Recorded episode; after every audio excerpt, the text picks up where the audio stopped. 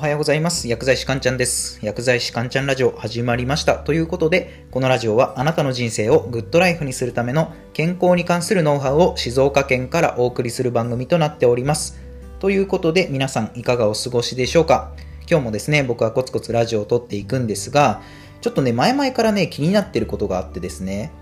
よくなんかお店の店員さんとかにすごく横柄な態度を取る人っているじゃないですか。なんか俺は客だぞみたいな感じで。あれって僕前々からですね、個人的にこの人何がしたいのかよくわからないなって思っていて、うん、まあ自分のことしか考えていないからだとは思うんですけれども、あれってそもそも何で起きてるのかみたいなことを、うん、よく考えることがあるんですよね。で、今日はそれについてちょっとお話ししていこうかなと思っていて、で、テーマはですね、お客様は神様という考え方で、多くの人が勘違いをしていることとは何でしょうっていうことでお話をしていきます。お客様は神様ですね。もともと、なんか調べてみると、南春夫さんって方が言われた名言みたいで、その意味は、まあ、ざっくり言うと、神様と手を合わせた時と同じような気持ちでいないと、本当にいいパフォーマンスはできませんよねっていった、そういった意味合いなんですよね。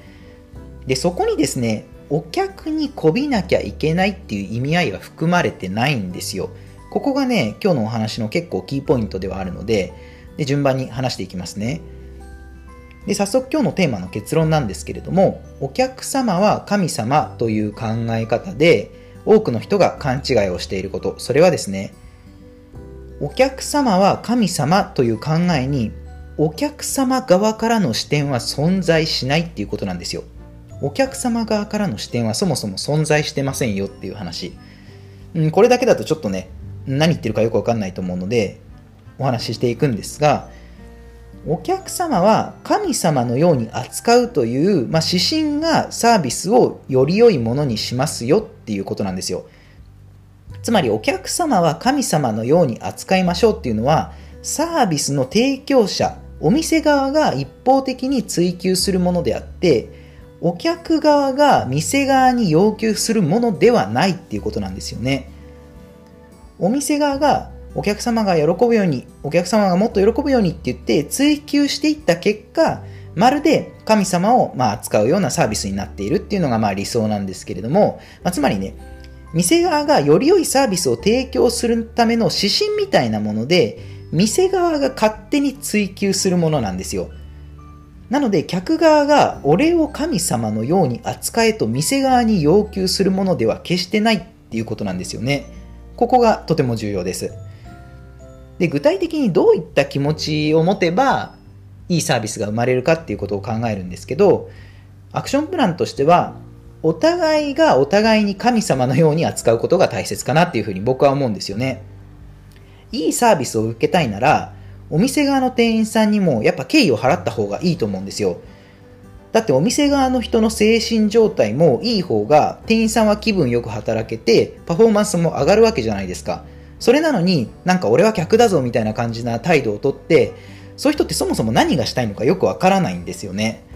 そもそもゴールはサービスをより良いものにして結果お客様が喜ぶっていったそういった状況を作り出すことなんですよ。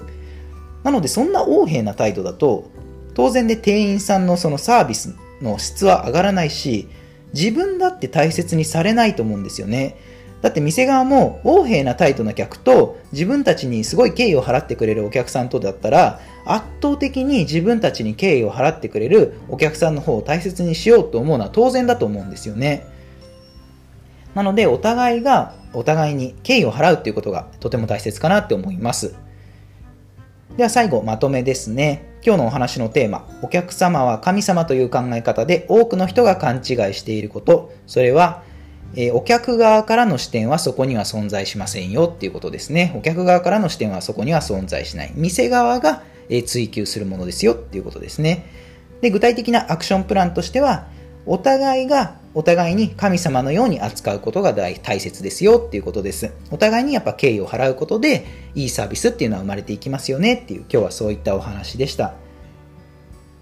では今日は以上になります。いかがだったでしょうか？あなたの人生がグッドライフになりますように薬剤師かんちゃんでした。では皆さん、良い一日を。